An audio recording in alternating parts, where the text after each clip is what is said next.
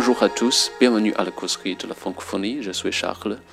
Nous sommes un programme dans le but de découvrir la culture francophone. 嗯，大家好，这是一档以泛法语文化为主题的播客节目，旨在为中文世界的朋友揭开法语世界神秘的面纱。呃，大家可以通过喜马拉雅、呃苹果播客、每日法语听力搜索“漫谈法兰西”来找到我们。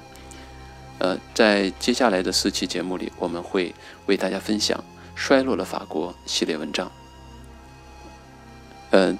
最近我是在一个偶然机会，通过一个广告的链接找到了郑永年教授，呃，新加坡著名的国际问题专家，呃，他的一个网站叫做“正角评论”，啊，发现了一个很好的专栏。这个专栏的题目叫做《衰落的法国》，有四篇文章，呃，四篇文章就是。针对法国衰落的根本原因做了一个，嗯，具有强大逻辑链的一个演绎吧。我觉得这个演绎是非常的让人，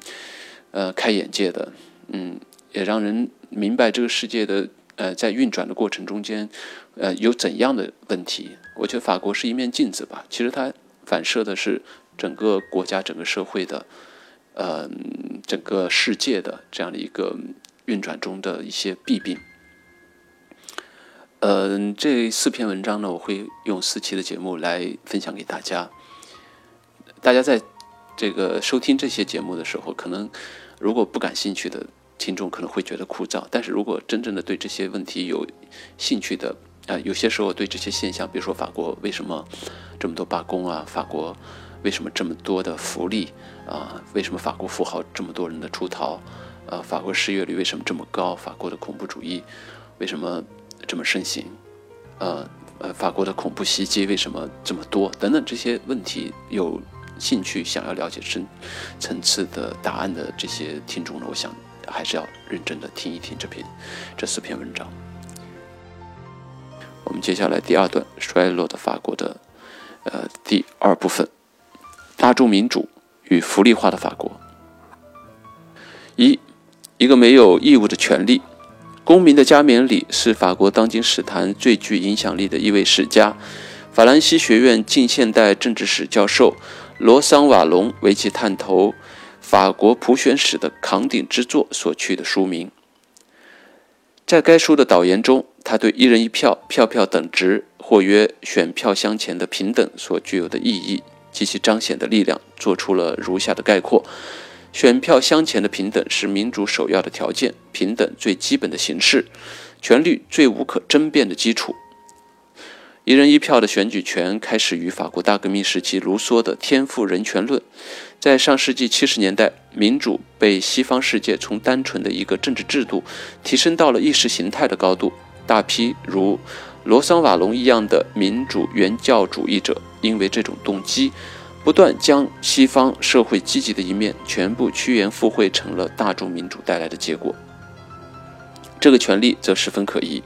首先，任何权利必对应其义务，没有义务就没有权利。从卢梭到罗桑瓦隆，没有人指出他们所说的一人一票究竟对应了什么义务。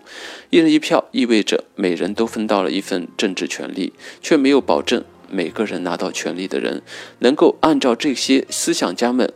描述着那样运用。二战结束后，跟大多数西方国家一样，法国的选举权开始逐步的扩展，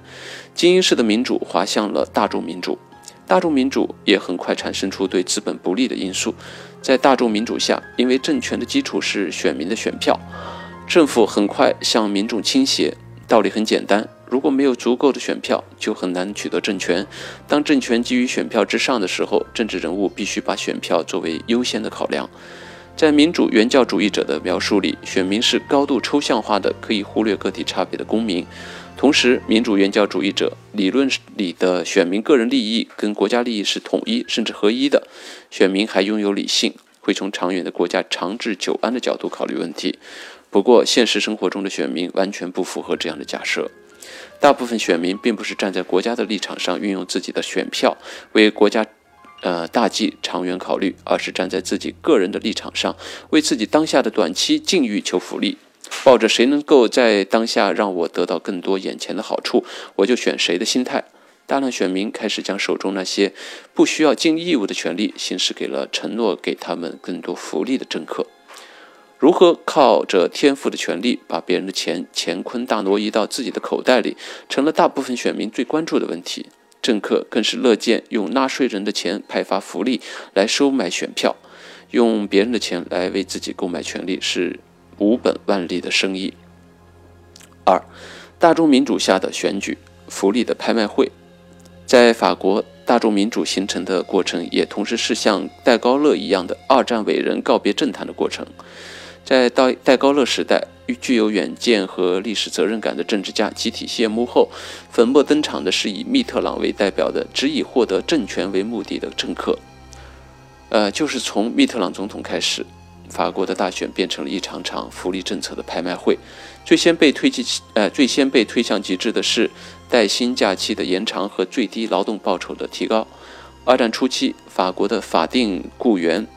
带薪假期跟世界上其他国家一致，都是五到十五天。一直到一九八零年，这一惯例在法国都没有根本性的变化。一九八一年，密特朗上台，法国开始推行大规模的劳工福利政策。一九八二年，增加为每周、每年五周的带薪假。一九五八二年一月。法国议会通过每周三十九小时的工作制。一九九七年五月，法议会又通过了每周三十五小时工作制的法案。与大规模缩减的法定工作时间对应的是高频率增加的最低劳动报酬。法国的最低工资最少每年增加一次，甚至一年增加几次。到一九九八年七月，法国最低工资已调整为每小时三十九点四三法郎，每月最低工资。六千六百六十三点六七法郎，而当时一台中等轿车的售价约七万法郎。然而，单纯的强制提高员工福利会迅速导致企业大规模的裁员，所以另一系列的政策应运而生，那就是侵夺企业主的自由经营权，设立繁琐的条款，限制企业主解聘雇员。诞生于一九一零年的劳工法本来是只有五百页左右的保护劳工基本权利的册子。在之后长达一百年的时间里都没有怎么变过。从密特朗执政期间开始，劳工法飞速膨胀，二十年间条款新增到三千六百多页，新增的限制企业主解雇员工的条文文字，竟相当于一部全套《资本论》的文字。法国的企业主解雇员工要受到法律的种种限制，并不能任意行动，大批解雇员工还必须获得政府的批准。稍有经济常识的人都明白这样的政策意味着什么，那就是企业主根本不敢签约雇新人了，同时还要不断找机会在尽量低的成本下尽力解聘现有员工，甩掉包袱。法国的年轻人失业率是百分之二十四，高出平均失业率一倍的成因就在于此，因为企业主不敢轻易雇佣新人。家乐福是一家在中国妇孺皆知的零售业巨头。大卖场制度就是家乐福的经营创新。很多人误认为沃尔玛是大卖场经营模式的创新者，其实是家乐福。这种在商场内基本不设营业员，仅在出口处设收银员的方式，就是要通过削减人力来对冲雇佣员工的财务和法律的麻烦。这个模式没有最早出现在善于商商业模式创新的美国，而是最早被法国人创造出来，就是因为当时的法国受员工雇佣的麻烦远超其他各国，这是法国社会畸形的福利制度倒逼出来的创新。随着时间的推进，降低工作强度已经不能满足懒人的胃口了，政客们开始更加变本加厉，开始承诺白给钱，以购买选民的选票。对社会伤害最大的当属失业金，就是失业者在失业两年间可以领取每月最高五千欧元的失业金。这个政策有两个严重的后果：首先，很多员工都开始了故意失业，给自己放长达两年的带薪假；第二，企业对员工的失去了管理的威慑，员工完全不怕老板炒掉自己，其工作态度可想而知。很多政治人物为了选票，只管向选民做无限的许诺，而不管经济体能否支撑日益扩张的福利。就拿刚刚卸任的这位奥朗德总统举例，五年前他竞选时正值全球金融危机的肆虐，欧洲各国都债台高筑，纷纷开始执行紧缩政策，削减开支。奥朗德却不顾法国羸弱的财政，号称要通过征收百分之七十五的巨富税来继续搞福利政策。结果是他执政的五年，法国成了欧洲经济表现最糟糕的国家之一。头两年经济几乎停滞，他的巨富税从来就没有执行，也没办法执行。奥朗德虽然没有参选，但是代表奥朗德背后的社会党参选的阿门却更变本加厉。他在刚刚结束的法国大选中，居然提出了要让法国推行全民生存收入计划。只要你是法国公民，你可以什么都不用做，就每月从政府领取收入。这一政策要带来的财政负担，保守估计达四千亿欧元每年。但从这一政策，就足以每年产生一个希腊债务危机的债务规模。三，全球化只是替罪羊，税收避难才是企业逃离的真相。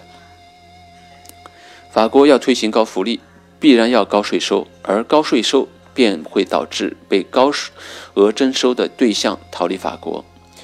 法国常规的福利项目多达四百多种。超过任何一个欧洲国家，一人一票的大众民主制度，导致政客们不敢向广大民众征税，怕丢失选票，所有的税收矛头便对准了在选民比例中